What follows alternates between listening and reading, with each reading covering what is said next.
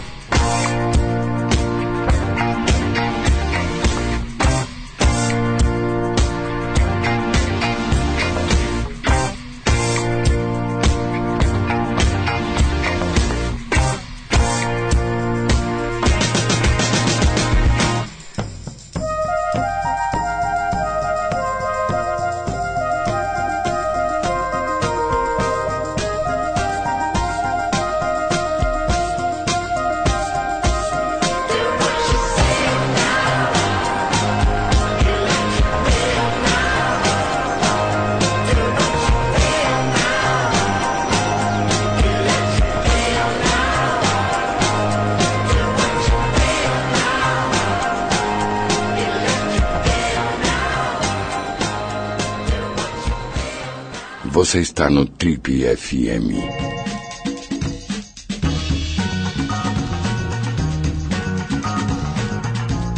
Ele nasceu na maravilhosa Araraquara, cidade do interior do estado de São Paulo, em 1936. E para contar aqui tudo que esse cara fez na vida, a gente precisaria de uns três programas inteiros. Incentivado pelo pai, um contador e funcionário da estrada de ferro araraquarense, ele é apaixonado por literatura desde moleque. Escreveu seu primeiro romance, que nunca foi publicado, num caderno de escola, quando ele ainda estava no ginásio. Publicou seu primeiro texto, uma crítica ao filme Rodolfo Valentino, na Folha Ferroviária, um semanário de Araraquara, no ano de 1952.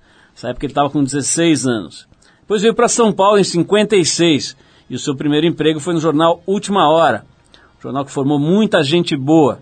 Em 65 lançou seu primeiro livro de contos, com o título Depois do Sol.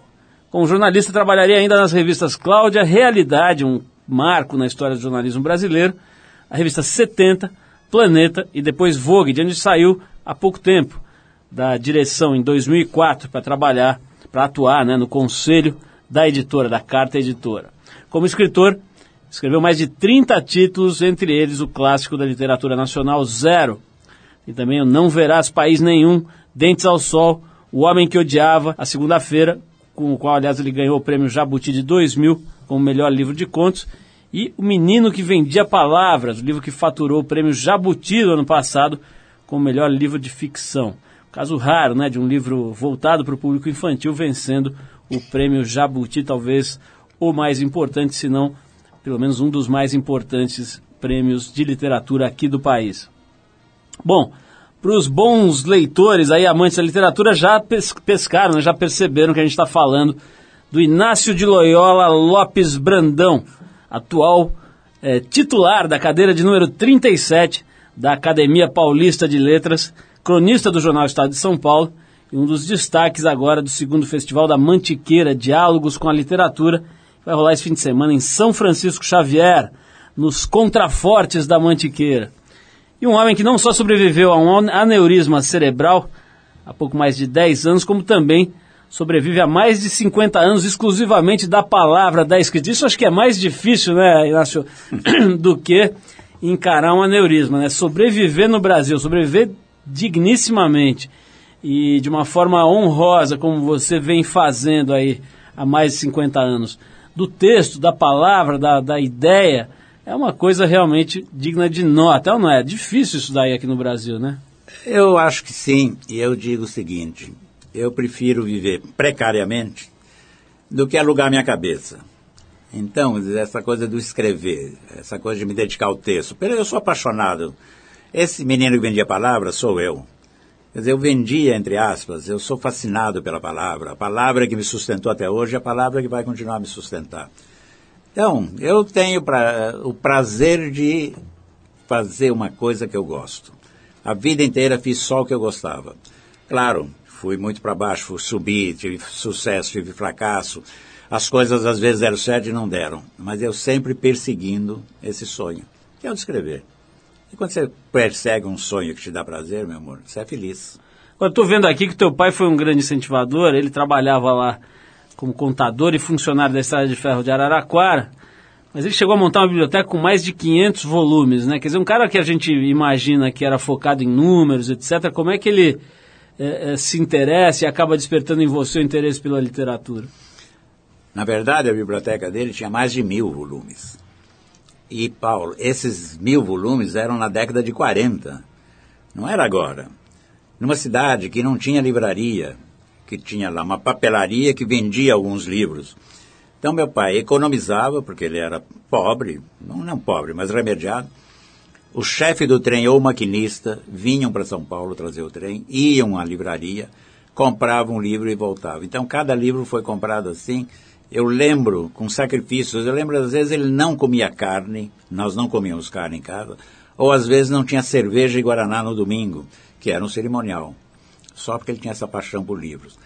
E eu via meu pai sentado, ele voltava do trabalho, cinco e meia, tomava banho, e enquanto minha mãe fazia o jantar, ele ficava sentado lendo. Até hoje eu tenho na minha memória o rosto dele, que era assim, concentração. ou alegria. De vez em quando ele ria. Ele devia estar lendo alguma coisa engraçada, ele ria. E então, aquela figura, claro que a figura paterna é a primeira que te impressiona. E eu queria ler também. E quando eu passei a ler, ele passou a me dar livros. Aí ele dividia a leitura. E ele me indicava livros. Então esse pai foi fundamental. Inácio, esse gênio te fez vender palavras. Na verdade, você trocava palavras por figurinhas e bolinhas de gude. É verdade essa história? Como é que você fazia isso? Esse escambo de palavras em troca de, de... Pelo seguinte, tínhamos, a partir de um determinado período no fundamental, que na época era o primário, a professora, que essa professora está viva até hoje. Nessa minha idade eu ainda falo com a mulher que me ensinou a ler e escrever. É uma coisa muito comovente, os dois. Bom, tinha uma lista de 10, 15 palavras que ela mandava assim, tragam a definição. Eu tinha meu pai e meu pai tinha um grande dicionário. E claro que eu tinha a primeira nota. A nota mais alta era sempre a minha. De repente a meninada percebeu isso e aí um chegava a dizer, me ajuda. O outro, me ajuda, me ajuda. E eu me vi cercado uma vez por oito ou dez. E me ocorreu, olhando para um deles, que ele era filho do, do sorveteiro. Eu falei, eu vou fazer, mas você me dá um sorvete, um pagamento. Ah, te dou sim. Aí o dono do bar falou, ah, eu te dou um chiclete, você faz? E aí o outro falou, ah, eu tenho bolinha de gude para te dar. E aí começou uma coisa e cada palavra passou, cada lista passou a ter um preço. E aquilo durou meses. Até a professora e o meu pai descobrirem, e dizer, olha, não faça isso. E até a professora um dia começou a perceber que todos estavam muito iguais. E aí a turma falou, olha, faz uns erros na minha. faz uns erros. Até era malandragem. E aí eu era profissional desde os 10 anos de idade. Agora, Inácio, você está é, do alto aí dos seus 73 anos, você está tendo a oportunidade de ver muita mudança, né? Dizer, você estava tá, falando agora há pouco da década de 40, nós estamos agora aí em 2009 com essa efervescência, acho que até na, na, minha visão um pouquinho demais, assim, uma certa empolgação com a tecnologia, né? Com os twitters, com, com os, os, os, é, as, as, como é que chama, as mídias sociais e e as redes sociais, etc. Né? O é, que, que, você acha? Ao mesmo tempo, você acaba de fazer um livro infantil, vai lá ganha o prêmio, talvez o principal prêmio de literatura aí, o Jabuti, é, com um livro, né? Um livro, uma coisa que, enfim, feita mais ou menos do mesmo jeito como era feita há séculos, né? O que você acha dessa loucura toda de tecnologia? Como é que você vê essa explosão e até uma certa, um, um certo excesso aí em torno dessa, dessas novidades, vamos dizer? Olha, o excesso acontece sempre que surge um meio novo. Quando o cinema surgiu, todo mundo disse que o teatro ia acabar. Quando chegou a televisão, as pessoas dizem agora acaba o teatro e o cinema. E nenhum disso acabou. Tudo isso foi somando e acrescentando. Eu acho que são meios, são técnicas, são coisas que acrescentam. E é evidente que os excessos acontecem. Mas o tempo vai aparando e vai limando. E vai selecionando e o que é bom fica, não tem como. Agora, não me digam que eu acho interessante, tá? essa meninada toda faz blog, maravilha. Porque no meu tempo, jovem, eu não tinha blog, eu não tinha nada. O que, que a gente tinha? Mimeógrafo. Que hoje é uma coisa pré-histórica, mas a gente fazia mimeógrafo e distribuía para as pessoas lerem. Alguns liam, outros jogavam fora. Então, hoje, essa turma tem na mão um instrumento potente. Então, um garoto, ou seja quem for, às vezes não precisa nem ser um garoto, que faz o seu blog, sabe que vai ser lido por um número bastante expressivo de pessoas. Eu acho que a tecnologia é bem-vinda. O seu uso, o seu bom ou mau uso, você chega um momento em que isso tem um equilíbrio mas não sou contra elas, não. Nós só vamos tocar uma música aqui, depois eu vou querer falar um pouquinho sobre, sobre jornalismo com você, que é outra paixão sua, é outra atividade que você desempenha há anos, né? Tá lá com a sua crônica semanal no Estadão e, e mil outros veículos aí. Vamos tocar um, um sonzinho aqui para dar um break a gente já volta para conversar um pouco mais sobre isso. A gente separou aqui uma daquelas músicas que já foram gravadas por dezenas de artistas. A faixa se chama They All Laughed, de, do George Gershwin. A gente vai ficar com a versão do Bing Crosby, uma das mais influentes e populares estrelas da música e do cinema na primeira metade do século passado. Depois desse Bing Crosby aqui com esse clássico They All Laughed, They Todos Riram, tem mais o papo aqui com o escritor e, e jornalista Inácio de Loyola Brandão. Vamos lá, Bing Crosby aqui no trio.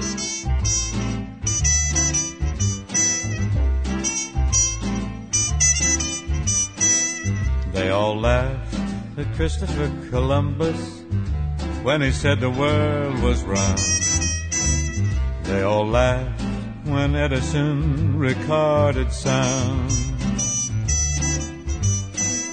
They all laughed at Wilbur and his brother when they said that man could fly. They told Marconi wireless was a phony. It's the same old cry. They laughed at me wanting you. Said I was reaching for the moon, but oh, came through. Now they'll have to change their tune. They all said we never could be happy. They laughed at us and how. But ho, ho, ho, who's got the last laugh now?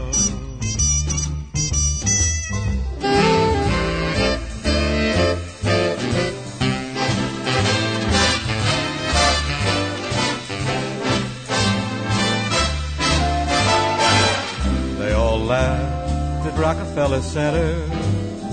Now they're fighting to get in. They all laughed at Whitney and his cotton gin. They all laughed at Fulton and his steamboat, Hershey and his chocolate bar.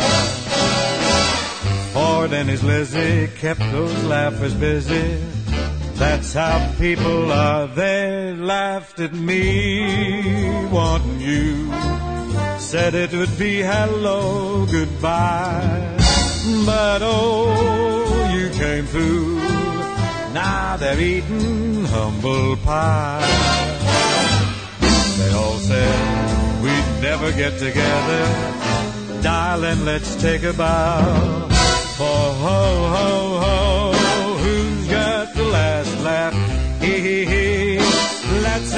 past laugh. Ha. Who's got the last laugh now?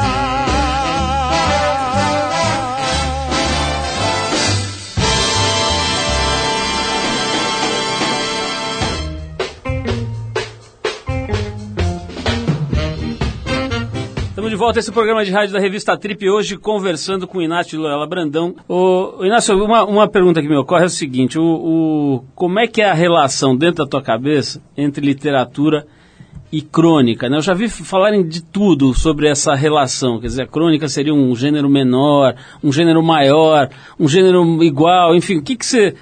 Como é que você classifica a dinâmica de escrever para jornal toda semana ou todo dia?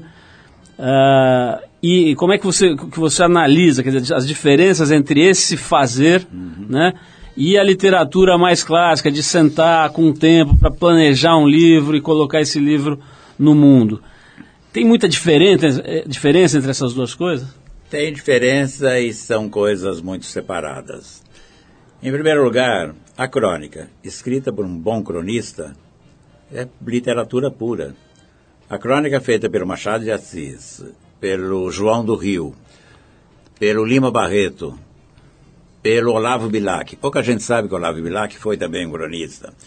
Feita pelo Rubem Braga, feita pelo Fernando Sabino, feita pelo Otto Lara Rezende. São crônicas puras, são peças literárias do mais alto valor.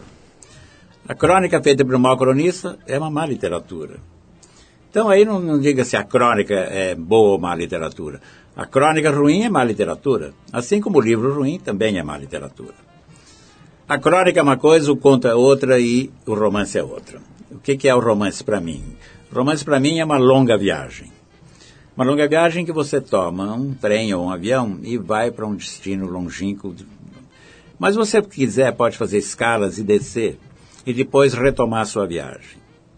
O conto, é, o conto é uma coisa muito rápida. O conto é uma viagem que você tem que terminar. Entra e sai. Todas as vezes que eu parei de escrever um conto, eu não voltei a escrever. Então, o conto você tem que sentar e escrever inteiro. Depois reescreve, mexe, faz tudo. Mas você tem que dar começo, meio e fim. A, coisa. a diferença entre o conto e a crônica. No conto você pode ter imaginação, você pode ter fantasia, você pode entrar dentro do personagem, você pode sair e então. tal. A crônica, em geral, é um instante de uma cidade. É um momento em que você captura uma situação, seja num bar, seja numa padaria, seja num ônibus, seja em algum lugar. E aquilo é um, pode ser uma coisa dramática ou pode ser uma coisa eh, bem-humorada. Uma das crônicas mais geniais do Fernando Sabino, eu lembro, era um homem muito pobre entrando numa padaria, comprando um pedaço de um bolo, colocando uma vela em cima, e ele, a mulher e a filha assopraram a vela, que era o aniversário da menina. É uma crônica que você chora e que é maravilhosa. Então, aquele, aquele momento, numa padaria, tem uma peça literária. Entre nós cronistas, a gente chama a crônica literatura sob pressão. Tem que fazer. Então, toda semana você tem um texto para entregar e tem um espaço para ser preenchido. Então, não tem. Lembro que outro dia perguntou, outro dia, faz tempo, perguntaram ao Luiz Fernando Veríssimo, Veríssimo, o que, é inspiração? E ele tem a melhor resposta que eu conheço. Ele falou, inspiração é o prazo. Chegou, tem que fazer. Ô, Inácio, eu estou vendo aqui também uma coisa, um, um, dado aqui da sua biografia que eu desconhecia. Você foi figurante do filme Pagador de Promessas, né? Do Anselmo Duarte, aquele que ganhou a Palma de Ouro lá no Festival de Cannes em 62, um ano muito importante para o mundo. Entre outras coisas, porque eu nasci nesse ano. Mas me diz uma coisa. Eu, a Marilyn morreu. A morreu, morreu o, é, exatamente. Hemingway morreu. Mas me fala aí, como é que você foi parar fazendo um bico nesse filme aí do, do Anselmo Duarte? Eu era crítico de cinema e repórter da última hora. E eu era muito amigo do Anselmo, inclusive. E aí ele foi para Bahia e eu estava de férias. O jornal me deu um, uma passagem para Bahia. E o Anselmo falou, então venha e fica assistindo a filmagem e no hotel tem um lugar para você. Fiquei lá dias e dias assistindo, fascinado, né, toda. E um dia o Anselmo falou assim, você não quer ser figurante? Eu falei, figurante do quê? Ele falou, ah, vai aparecer numa cena. Eu falei, ah, eu? Você tá louco? Não, vai aparecer numa cena. Eu falei, então tá bom, vamos. E aí montou a cena, que é uma das cenas mais importantes do filme, é quando o Zé do Burro, o Leonardo Pilar, é esfaqueado e morre. Aí ele falou, vou te pôr num lugar que você vai aparecer bem. Não me olhe para a câmera, por favor. Mas nem pisca, a câmera está aqui, fixa, olha para o outro lado, olha para o personagem. E, por um acaso, aquela foto foi a capa, a foto da capa do programa do Pagador em Cannes. Então eu sou premiado em Cannes, Palma de Ouro, e estou lá na capa do programa. Mas era uma farra. Agora, Inácio, vamos dar um pulo aí dessa, desse, dessa coisa toda da, da literatura e do, desse jornalismo, digamos assim, mais tradicional, né? Do, do de estar tá lá na redação do jornal, ligado no fato e tal. E aí a gente pula para um tempo mais recente, aqui quando você assume ali a direção editorial do, da, das revistas da Vogue, né? Da, da, das Vogue e dos seus, dos seus filhotes ali, filhotes. né? É, como é que é isso? Quer dizer, essa, essa, tua, essa fase da tua vida, né? Quer dizer, ligada a outros campos, digamos, né? A moda, um certo glamour, a coisa da sociedade, é, é, do, do, mundo ali dos, dos dos mais privilegiados e ricos e tudo mais, né? Como é que foi essa viagem, essa escala da sua viagem? Muita gente me pergunta, inclusive, para me colocar na parede, dizendo assim, como você escreveu Zero, escreveu Não Verás, escreveu Cadeiras Proibidas, que eram livros que resistiam à ditadura, e agora você está numa revista granfina. Em primeiro lugar, eu sou profissional. Em segundo, eu tenho uma intensa curiosidade para tudo. E quando o André Carta me disse, você não quer assumir a revista? Eu fiquei pensando e disse, por que não? Porque era uma outra experiência. Era um outro mundo, um mundo que eu não conhecia. Entrei na Vogue um pouco por acaso, porque eu tinha feito uma matéria. O Luiz Carta estava em Madrid e me ligou para fazer uma entrevista com o Ivo Pitangui. E aí eu falei, está tá pronto? Ele falou, leva lá na Vogue e o Andréia me manda isso. Ainda não tinha fax nem nada, tinha um malote. No dia que eu cheguei lá, entreguei a matéria para a Andréia, que eu conhecia desde criança, pequeno, porque eu comecei com o Luiz Carta. O Andréia falou assim, você ainda sabe fechar revista? Eu falei, eu não tenho a mínima ideia, já mudou tudo. No meu tempo ainda tinha colar, tinha aqueles estiletes, aquelas coisas, já estava mudando. Eu falei, por quê? Ele falou, porque o Zé Nogueira, meu editor, desapareceu. E ninguém acha o Zé Nogueira, eu estou com uma revista aberta. E eu fui para a redação e fechei. E aí, o Zé Nogueira não apareceu, eu fechei um segundo número. Aí ele falou, ah, você não quer ficar aí? E aí eu pedi um preço louco. Ele falou, ah, pode ficar. Foi a minha sorte, porque aí entrou o colo com o confisco. E eu, todo o dinheirinho que eu tinha guardado acabou. E eu continuei na Vogue. E fui me apaixonando por esse mundo. Esse mundo que é um mundo da moda, da beleza, né, da superficialidade, da vaidade, entende? Mas que é excitante, porque eu fui seguindo todo um crescimento da indústria brasileira. Essa coisa que hoje tem São Paulo Fashion Week, tem tudo isso, a gente viu nascer e crescer. A Gisele, de alguma forma, no início da carreira, passou pela Vogue. Essas grandes modelos passaram pela Vogue. E um dia, eu escrevi um romance que se chamou Anônimo Célebre, que eu só escrevi porque eu trabalhei na Vogue, que é um livro que fala da paranoia da celebridade e da dor do anonimato. Nunca me esqueço um dia que eu entrei na, na Vogue e ali naquele jardim que tem na frente tinha umas 40, 50 meninas com os books debaixo do braço, porque iam fazer o casting do editorial. E uma menininha muito bonitinha estava perto da porta e ela tremia com o book na mão. Falei, você está nervosa? Ela falou, não, está doendo muito. Eu falei, o que que está doendo? Ela falou, o senhor não sabe o que que é a dor do anonimato. E eu falei, isso é um livro. E esse livro é exatamente o Anônimo Célebre, em que a pessoa tem essa loucura e conhece todos os truques para ser célebre. Vamos falar um pouco mais ainda com o Inácio Dola Brandão hoje aqui no Trip, mas a gente vai fazer uma, um, mais uma pausa para ouvir. Inácio, uma cantora que certamente deve ser das suas preferidas aí. Estamos falando da Marisa Monte, cantando Cérebro Eletrônico, música composta pelo Gil e que ficou bastante conhecida também na voz aí da Marisa. Depois dela a gente volta para falar um pouco mais sobre glamour, garbo, elegância e literatura com Inácio de Loyola Brandão. Vamos lá.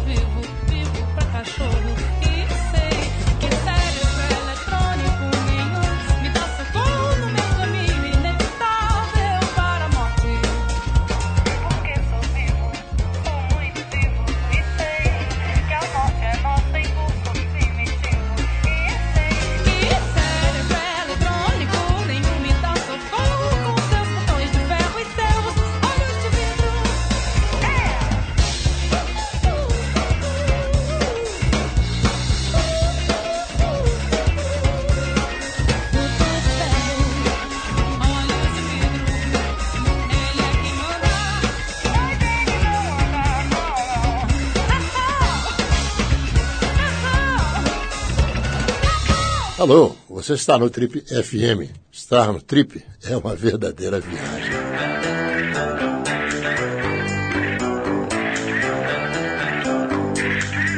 Estamos de volta a esse programa de rádio da revista Trip, hoje conversando com Inácio Loyola Brandão, escritor, jornalista, um cara que já fez até figuração no Pagador de Promessa. Isso aí é o seguinte, se você tem um, um currículo que, é, no qual consta figuração no Pagador de Promessas, assim, pode vir aqui que a gente entrevista na mesma hora. Inácio, é, voltando aí para esse mundo do glamour, eu brinquei aqui do garbo e da elegância, né? Não tinha umas horas que você tinha vontade de fugir da, da redação, independente de ser a Vogue ou de ser qualquer outra revista, ah. aquela coisa da pressão, de ter que falar de um fulaninho que você não acha graça, de ter que abordar um assunto que não é da sua, do seu interesse e tal. Sempre teve, na verdade, no jornal também tinha. Já tinha horas que eu fazia aquilo agoniado Agora, eu sempre trabalhei em redação, e em redação sempre tinha um momento que era assim. Eu saía e ia para o cinema. Ou eu saía e ia andar. No tempo da Vogue, eu saía e ia ali para os jardins, entrava num bar, e com, tomava alguma coisa e conversava. Mas é que é o estresse natural de tudo. Porque, no fundo, é a mesmice. Parece que a gente faz coisas muito diferentes, e a gente não faz coisas diferentes. A gente faz igual, e é igual, e é igual, porque dizem que original só foi o Gutenberg. É verdade. Claro que um vem com mais bossa. Claro que de repente um descobre um formato, um caminho e reestrutura coisas. Mas é, e eu prefiro ser jornalista do que ser um bancário sem nenhum desprezo pela profissão ou ser um comerciário ou então ir ser camelô. Eu prefiro ser o jornalista. Porque, de qualquer forma, o acúmulo de experiência que você acaba tendo, tudo em jornal me conduziu para a literatura. Cada livro meu foi um momento no jornal que me levou para ele. Acabei de falar da Vogue e o Anônimo Célebre. Agora eu queria só contar uma coisa rápida. Eu me lembro, eu fiz uma entrevista recente com a Marina Colassante, e ela falando do Rio de Janeiro, dos tempos dourados, capital, aquela coisa. E ela falou assim, era uma cidade curiosa, porque de repente uma pessoa se destacava e virava assim um ícone, e todo mundo admirado, porque era destaque por alguma coisa que tinha feito criado, produzido. Hoje, quando aparece alguém que fez alguma coisa, a gente quer saber quem é o assessor de imprensa ou quem é o promotor, porque sabe que por trás disso tem um jogo. Então há uma diferença de épocas. Agora, acho que no fundo o mundo perdeu um, um glamour que tinha, sabe? Você pegar Hollywood, não tem mais aquele glamour. Você pegar o Festival de Cannes, já não tem mais aquele glamour. Você pegar o Rio de Janeiro, já não tem mais o glamour. E o que é o glamour? Quer dizer, é aquele diferencial, sabe, de, de prazer, de, de, iluminação, de deslumbramento, né? de pessoas especiais que faziam as coisas, de lugares especiais. Isso está ficando corriqueiro e prosaico, no meu entender. Nácio, com essa tua capacidade aí de, enfim, atuar em várias frentes né, ligadas à palavra, você conseguiu ganhar dinheiro, fazer um patrimônio, ficar tranquilo, botar o burro na sombra, ou não conseguiu e continua nessa batalha do dia a dia? Se eu não trabalhar hoje, eu não como. Mas é, o meu interesse não era ganhar dinheiro, não era ter posse. Meu interesse era viver. Eu diria assim, que eu vivi, que eu viajei, que eu continuo a viajar. Gosto muito dessa coisa que eu faço. Entende? Então, fiz uma família. Eu tenho um, um acervo que não é todo mundo que tem. 31 livros é uma coisa que me deixa orgulhoso. Mas se amanhã eu não trabalhar, eu não tenho nem aposentadoria. Tenho o meu apartamento, não vou pagar aluguel. Mas dizer que eu estou com o burro na sombra, eu, aliás, prefiro não ter. De vez em quando eu volto a Araraquara, de vez em quando não, vou com frequência a Araraquara, onde eu nasci, e encontro pessoas. E um dia eu vinha vindo pela, pelo centro, eu e minha mulher, e um grupo lá me chamou, Inácio, Inácio. Lá me chamam de Inácio. E eu cheguei, eles, pô, que você está na boa, que você está isso, que você está aquilo, mas você não aposentou? Eu falei, não, não aposentei. Mas nessa idade você não aposentou? Não. Por quê? Eu já aposentei há 20, eu há 12, há 15 e tal. Falei, o que, que vocês fazem? Nada. Sim, mas não, qual é o sonho, o projeto? Não fazer nada. E como é que é a vida? A gente vem para cá, senta no banco, conversa, lê o jornal, depois vai para casa, almoça, descansa. Falei, descansa do quê? Bom, depois a gente vem, coisa, e amanhã? Amanhã é a mesma coisa. Falei, ah, tá bom.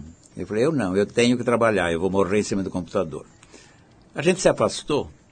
Minha mulher falou assim: quem é esse bando de velhinho?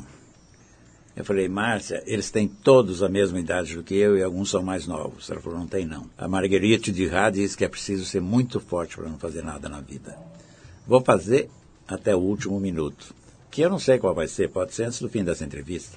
Falando nisso, Inácio, fala um pouquinho dessa, dessa experiência, né? Ter superado um episódio de aneurisma cerebral. Né? Até ouvi falar que você escreveu é, duas crônicas para o jornal, não sei se foi nesse episódio, mas antes de entrar numa cirurgia, não sei se foi nessa exatamente, até deitado ali com aquela roupinha que, que é meio aberta atrás, aquela roupinha péssima que você entrega dignidade para a enfermeira ali quando você bota aquela roupinha.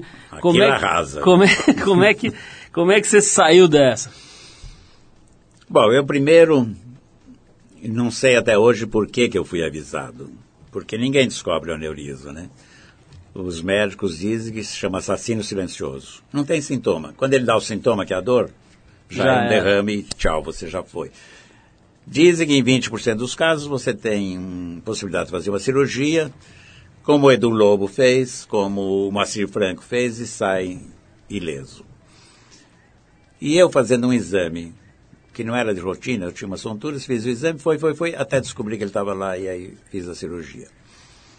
Mas quando eu ia fazer a cirurgia, o médico avisou e eu tive que assinar um documento, que era assim, o pior contrato que eu já fiz na vida assumo total responsabilidade e autorizo que o médico faça sabendo que posso morrer, posso virar um vegetal, posso ficar surdo, cego, mudo, papá, papá, papá, papá E ainda por cima vou ter que vestir essa roupinha. ainda por cima, tem que vestir essa roupinha. E eu falei do episódio da roupinha no Veia Bailarina. Porque eu estava andando pelo corredor com a minha mulher, olhando aquele pessoal, disse assim, olha que coisa ridícula, Márcia. Ela falou, olha para você. Entende? Realmente é uma coisa, mas enfim. Naquele momento, ridículo ou não, eu estava vivo. E aí, de repente, eu percebi que eu estava vivo. E quando eu percebi que eu estava vivo, eu falei, eu tenho que retratar isso. Eu sou escritor e jornalista, é uma experiência. Ô, ô, Inácio, tem, tem uma coisa que eu acho interessante. Você está aqui na casa, numa casa onde a palavra diversidade é quase que um mantra, né? A gente gosta também, como você, de, de aprender sobre tudo.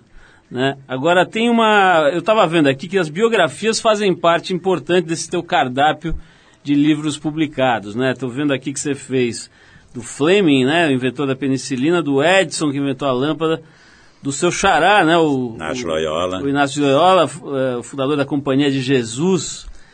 E o ano passado você fez essa biografia do empresário e também político brasileiro Olavo Setúbal, né? É, como é que é? A, a do Olavo Setúbal é uma coisa encomendada, é um projeto em que você leva lá o seu talento para uma encomenda ou é parte de, uma pesquisa também que você, é, enfim, de um, de um, é um personagem que, que era do seu interesse é, biografar ali. Uhum. Mas que você está fazendo também é da Ruth Cardoso, é isso? É, isso é nesse momento pesquisando a Ruth Cardoso. Hum. Uh, em primeiro, esses 31 livros é uma bibliografia minha. Não inclui o que eu chamo institucionais. Ah, sim. Que é um segmento que passou a existir de uns tempos para cá, porque antigamente as histórias de empresas e bancos, essas coisas que queriam comemorar 50 ou 100 anos, eram entregues para um burocrata. Tem coisa que fazia aquele livro burocrático, frio, horrível, coffee table book. E um dia uma editora resolveu começar a convidar eh, escritores profissionais. E a coisa deu certo e acabou sendo um mercado novo para a gente. Onde você faz isso de encomenda e ganha um dinheiro fixo. Agora, eu faço essas coisas de encomenda se o assunto me interessa. Se eu sei que com esse assunto eu vou ganhar alguma coisa. Ganhar no sentido de acrescentar ao conhecimento. Então, por exemplo, a primeira que eu fiz foi a vida do Avelino Vieira, que fundou o Bamerindos.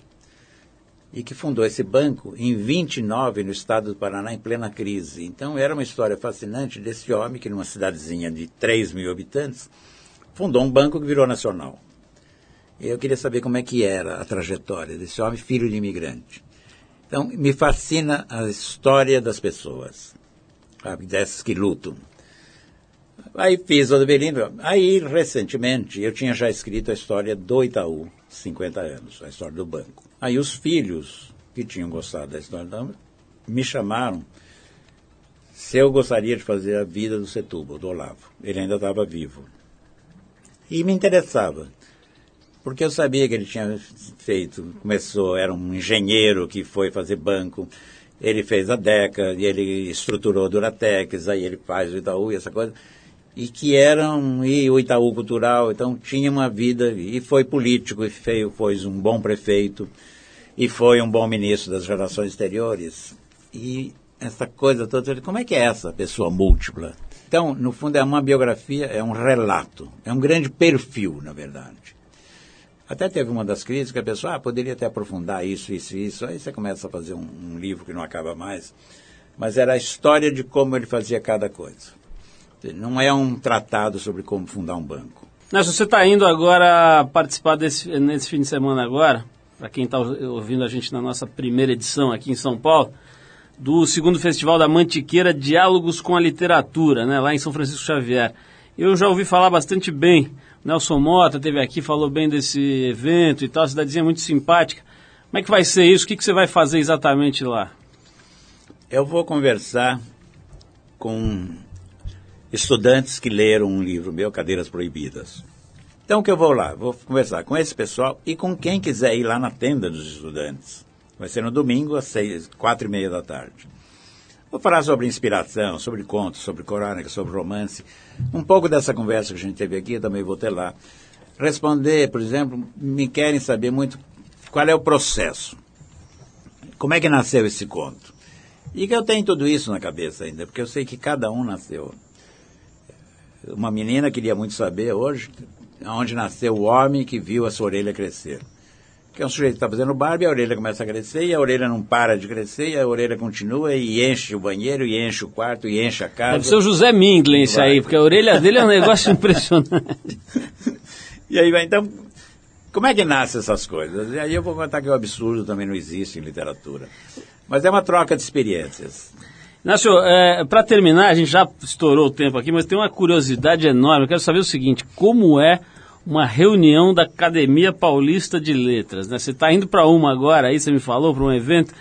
Tem fardão, tem, não tem fardão, tem chá, como é que é lá? Não, é, o chá tem, que é um chá bastante simpático, que você chega antes da reunião da academia, que é às quintas-feiras. E não tem fardão, tem uma, uma cruz, uma, uma flor, que é uma medalha, que é a flor do lácio, que representa a língua portuguesa. E hoje eu vou é para posse do Dom Fernando, que foi o último eleito pela academia. A academia é um lugar interessante, porque tem pessoas bastante ativas, bastante inquietas. Tá? Você tem o próprio presidente, o Naline, que quer modificar, o Antônio Penteado, que é um jovem advogado, talvez o mais jovem. Tem o Chalita, que é todo. Você tem o Fábio Lucas, você tem a Lígia, a gente senta ao lado da Lígia e Lígia são Fagundes conversas. Lígia Fagundes Teles oitenta e tantos anos e ainda produzindo. E tem aí alguns que são já meio velhos, já não estão muito interessados nas coisas, tem alguns até meio ressentidos com quem quer, mas faz parte de toda essa coisa. É uma associação, é uma aglomeração, é uma família. Mas tem discussões às vezes bastante interessantes e às vezes até tensas. Mas porque é a polêmica, é a, é a, intelectualidade, são as várias correntes. Mas é uma coisa gostosa de fazer, porque gente que te desafia. Inácio, olha, quero agradecer muito a tua presença. Manda um abraço nosso lá para a turma do, da Academia Paulista de Letras. Fala para eles ouvirem o programa. É, quero recomendar para as pessoas aí que gostam de literatura, para darem uma passada. Hoje tem essas livrarias grandes, você chama pelo autor, você pede para ver os livros, certamente eles vão mostrar vários livros do Loyola para você. Esse aqui que ele está me presenteando é maravilhoso, esse livro infantil, livro feito para a molecada, né? Menino que vendia palavras, edição muito legal da Objetiva e tem todas as coisas. Mas para gente grande também. Pois é, eu acho que até ia falar disso, mas o tempo acabou não deixando. Mas tem muito pai que essa, lê. É, essa coisa, eu tenho agora uma filhinha pequena e tenho visto tanta coisa legal. É, própria palavra cantada, por exemplo, né, que esse grupo que faz músicas maravilhosas. Uhum. Será que aquilo é feito para criança, para adulto, para velho? Acho que aquilo é para gente interessada em coisas boas, né? Acho, acho que é para todo mundo. Acho que essa tua literatura, essa característica é também da sua literatura, com certeza. Tem as crônicas no Estadão. Quero recomendar às pessoas que nos ouvem para prestar atenção no trabalho do Inácio, que contou um pouquinho pra gente essa longa e frutífera trajetória de 73 anos, que se Deus quiser se estenderá por mais 100 e ele terá que ser abatido a tiros. Inácio, obrigado. Vamos tocar aqui. É, obrigado uma música. você, então. Obrigadão. Vamos tocar uma música aqui para fechar esse nosso papo. Esse cara é um músico inglês chamado Just Jack. O nome da faixa é um fenômeno que muitas vezes acontece com escritores. Mas que a gente acha que talvez tenha acontecido muito pouco, raras vezes com o Inácio, porque pô, o cara fez 31 livros, fora um monte de outros aí, livros institucionais e tal. Então acho que a gente nunca.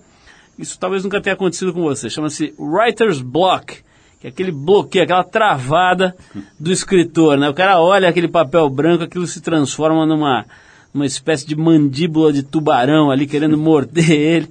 Essa música aqui, Writer's Block, é de 2007. Writer's Block em homenagem aqui ao, ao Inácio Lola Brandão, nosso convidado de hoje, com o Just Jack. Valeu! I must have got up about 20 to 7, had a shower and had breakfast and uh, had a couple of pieces of toast. You know, forced it down and had a cup of coffee. So it was pouring with rain and I thought, oh God, you know, clone England. I get this writer's block. It comes as quite a shock. And now I'm stuck between a hard place and the biggest rock. In my own head consumed. I sit back in my room. It's like the tapestries of life get tangled in the loom. I'm like a butterfly caught in a hurricane. My pulse is quickening as my heart plays a new refrain. I'm loving Mary Jane, flying with Lois Lane on board a bullet train. Don't know yet if I'm glad I came. Don't know yet if I'm glad I came. Obviously this helped me, I think. Don't know yet if I'm glad I came. Don't know yet if I'm glad I came. I always hoped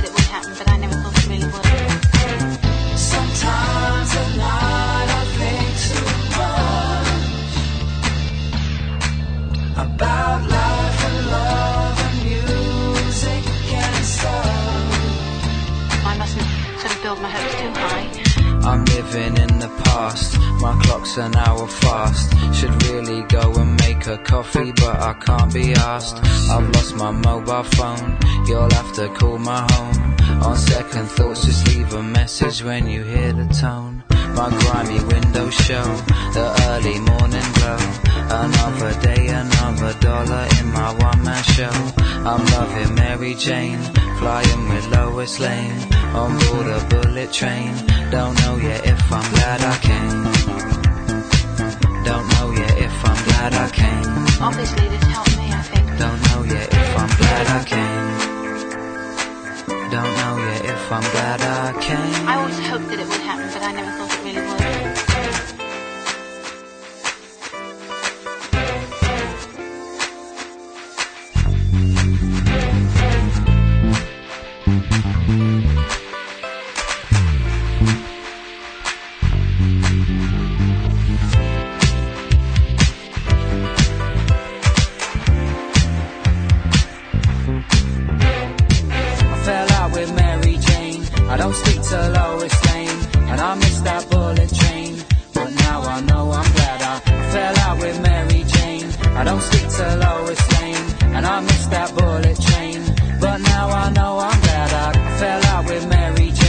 I don't speak to Lois Lane, and I missed that bullet train.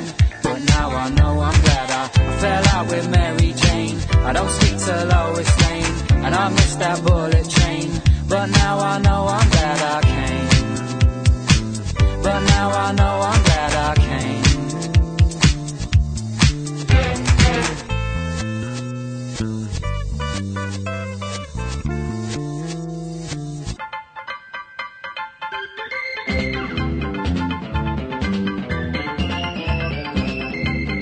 Bom, pessoal, o programa de hoje termina agora. O Trip FM é uma produção da equipe que faz a revista Trip.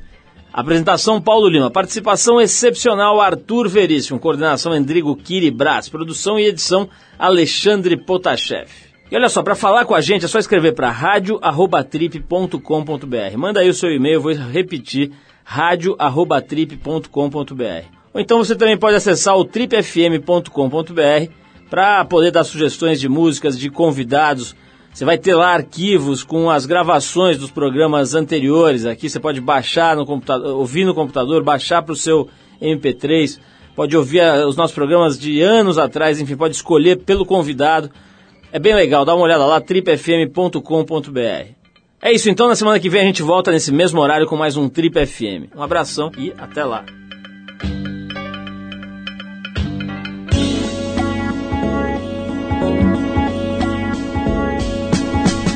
Você ouviu Trip FM.